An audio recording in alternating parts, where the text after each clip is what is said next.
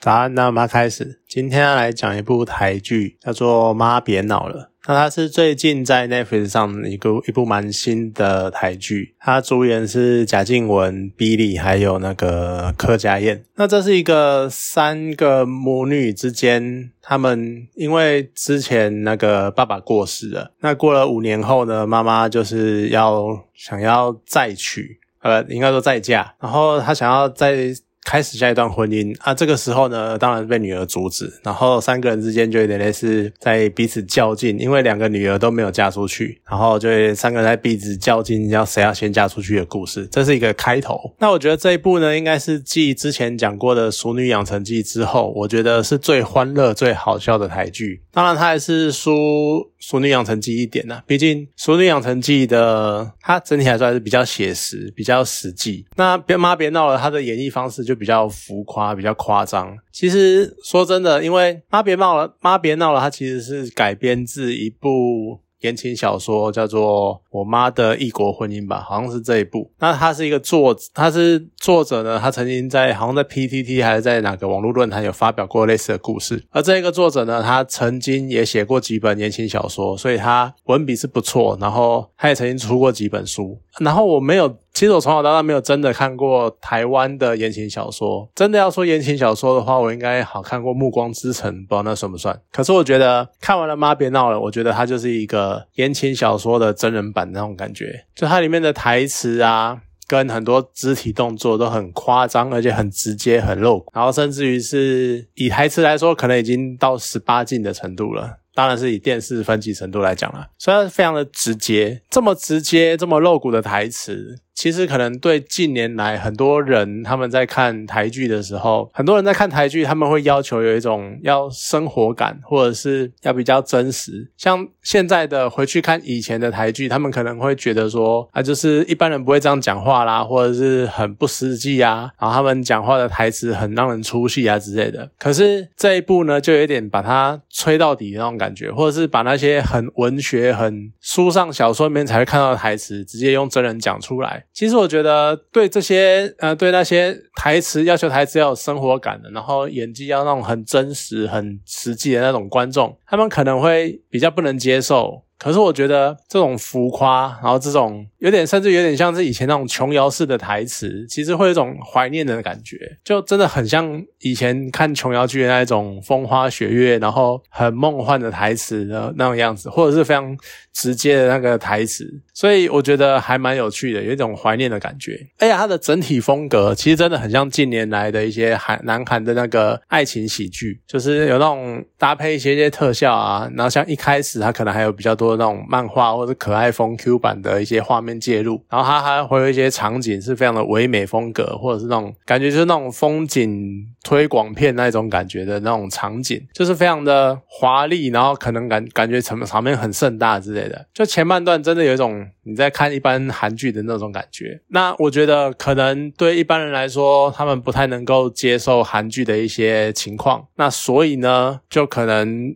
哎妈，别闹了！他们可能会稍微不能接受一点，或者是如果你看习惯了韩剧，我觉得看这一部就会蛮蛮能够接受那个风格，然后还有一些讲话的方式。而且我觉得最像，而且算是做的不错的是他的歌曲能够很很好的去搭配那个剧情。韩剧其实我让我韩剧印象最深的是，他们每一部剧，他们其实都会根据一些情境，或者是譬如说男主角。女主角、男女主角之间的对戏，然后甚至于男二、女二他们之间配角之间一些对戏、对戏的部分，他们会特别去做一首歌，然后去符合那个情境。然后在当剧情演到那一个角色的时候，他们就会把那个角色的背景音乐打出来。这种方式是我觉得韩剧在有点。这应该有点算是推广周边，你就可以去找一首歌来搭配这个情境，然后甚至顺便把那首歌打进你的脑海里，让你以后听到这首歌就想到这个人。那我觉得《妈别闹》这一部台剧呢，它其实在这一方面做的还不错，就是它歌曲有搭配剧情。可惜的是，它很多其实都是那种老歌，呃，有一些老歌真的是现在年轻的人应该。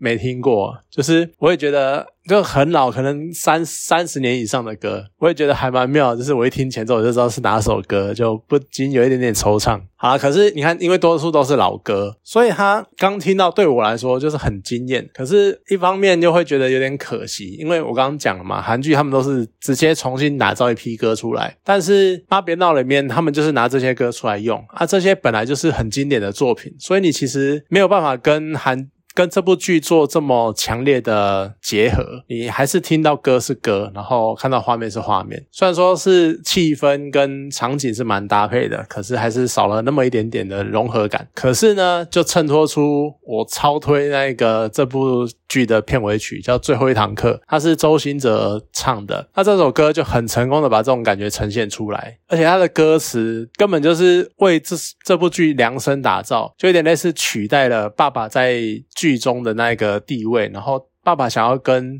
母女三人说的那种话，感觉完全就融入在歌词里面，而且在搭配剧中的场景，很多时候是那种静静的，大家在回忆一些片段的时候，或者是有点回忆，然后爸爸出来的场景的时候，背景就会放这首歌。他已经到那种前奏一下，你的眼眶可能就开始红，你就可以这这边准备又是二三十拿出来要准备哭的那种感觉，就是他。我就对我来说，它非常的融入剧情，而且非常的就真的是见歌如见戏那种感觉。所以大对我来说，上一首有这种程度的曲子，这种程度的歌，应该就是《淑女养成记》的《欧阿米刷》，就是这种程度，你。听到这首歌，那个剧里面所有这一切相关的场景都会浮现在你脑海里的那一种感觉，所以我真的很推这首歌，就很棒，这真的是做的很好。然后再来讲到演员，演员其实我觉得妈妈这个角色找 Billy 来演真的是神来一笔，就神选角，因为那种不按牌理出牌的那种个性，然后还有那种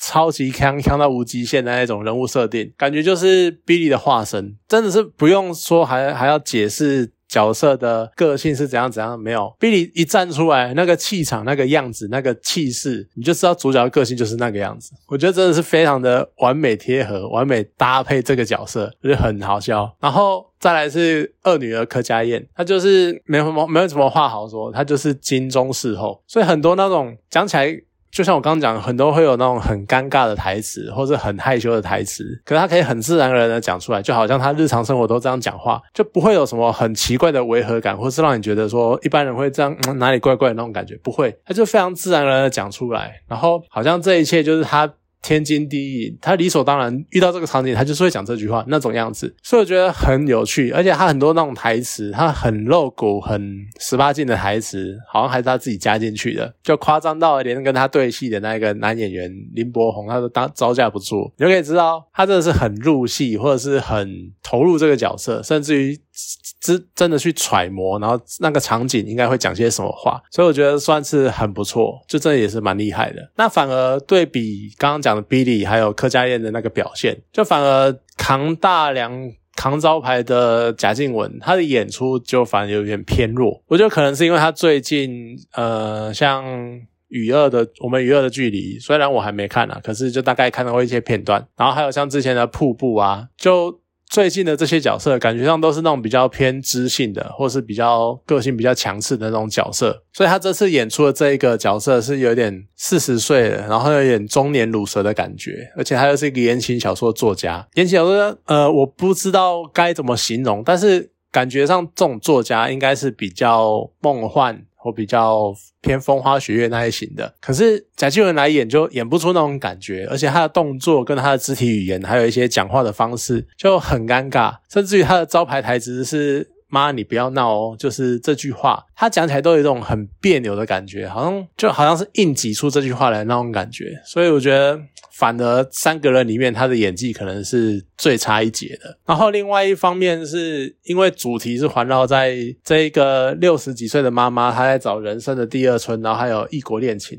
所以妈别闹了，她找了很多的资深的前辈来。演出或者是客串，我觉得也是蛮有趣，而且也蛮令人怀念的。因为很多都是那种小时候你就看他们演戏长大的，然后各式各样的乡土剧啊、歌仔戏啊，或者是甚至一些比较八点档连续剧之类的这种大作，都是他们演的。所以看到他们有一种很怀念的感觉。而且妙的是，他后面还有找江宏恩来客串。我觉得，我虽然我第一眼没有认出来。可是当我看到他们两个人，呃，江宏恩跟贾静雯对戏，然后在那边顺便后面放出《飞龙在天》的那一个主题曲的时候，我就是那种童年的回忆都回来。因为小时候我还蛮爱看《飞龙在天》的，而且那个时候是非常的红的那种台语的古装剧，所以那而且我真的是几乎忘记贾静雯是《飞龙在天》出来的女主角，所以算是蛮怀念的，就是卖卖情怀卖的还不错。那另外一方面。这部戏的男演员，像还有吴康仁，他演的是一个比较神秘，然后又很迷人的那种学长，而且又有钱多金，然后有一点霸道，真的很像那种言情小说里面的那种霸道总裁，逼我家那种霸道总裁的样子。而且呢，他还有另外一个角色是超商店员，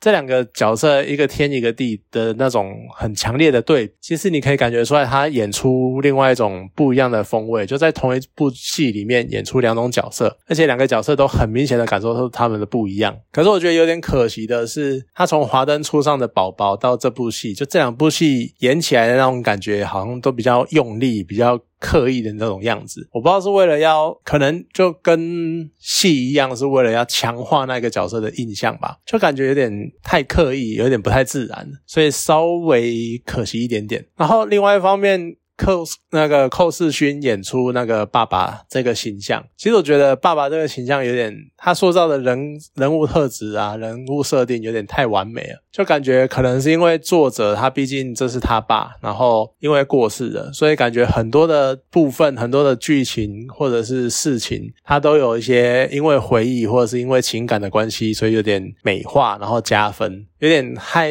就把这个角色塑造的太完美了，所以就有点太好而不真实。可是剧中呢，真的是只要爸爸出来的场景，你就会觉得说非常的温暖，然后非常的温馨，而且就是有那种家庭的感觉，就你可以。感觉你可以从那个剧情感觉得出来，小孩跟妈妈真的是很爱他，很喜欢他。我觉得寇世勋诠释这种角色还不错，就那个气氛有出来。那像剧中有一个小地方，我真的觉得很有趣，很有创意，或者是。很令人感叹的吧，就是当剧情有走到一段是那个主角带着他妈妈，然后去跟人家拜访的时候，然后对桌是一对年轻的夫妻，加上他们的爸爸。那那个年轻夫妻呢，就是有钱人，所以他就是一个贵妇。然后那个贵妇呢，她。当他知道眼前这个人是一个言情小说家，而且呢，他当年在超商曾经翻阅过他的言情小说，他非常喜欢那个言情小说的那个样子，然后他那时候就惊呼：“哦，原来你就是那个作者！”然后那那个一副超开心、超爽，然后想要扑上去要签名那个样子，因为看看到那个样子的，就那种欣喜若狂的样子。然后另外一幕呢，是某一个畅销作家，然后在书店的那种新书区，然后在边看那个主角写的新出的言情小说，然后也是那种。哈哈哈，自己笑得很开心，那种少女般的娇羞，